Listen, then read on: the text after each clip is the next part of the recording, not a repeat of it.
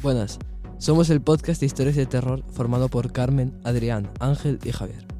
El día de hoy os contaremos una tenebrosa historia acerca de pesadillas.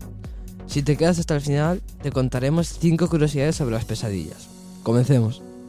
La vela amenazó con apagarse entre los débiles brazos de un niño lloroso que luchaba por protegerla del viento.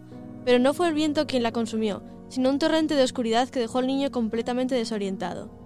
El niño intentó enfocarse las manos y cuando lo consiguió, sus ojos distinguieron un denso líquido oscuro que se deslizaba entre sus dedos. Sangre. Gritó aterrorizado. A su alrededor, hombres sin rostro se acumulaban en círculo. Asesino, la has matado, es un demonio.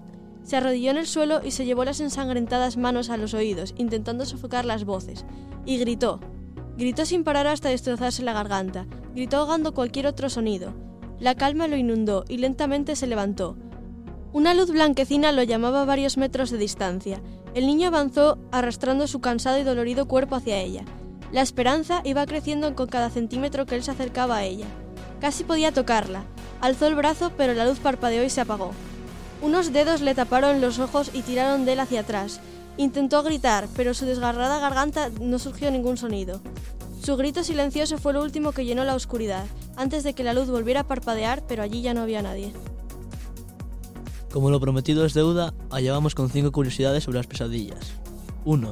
No tienen sentido literal. 2. Las mujeres tienen más pesadillas que los hombres. 3. Los gritos no se escuchan. 4. No son sinónimos de terrores nocturnos. 5. Las pesadillas son sueños lúcidos. Un saludo muy especial a Adrián, que ha hecho una gran colaboración con nosotros y hoy no ha podido asistir al día de grabación. Gracias por quedaros hasta el final no olvidéis seguirnos en todas nuestras redes sociales. Muchas gracias.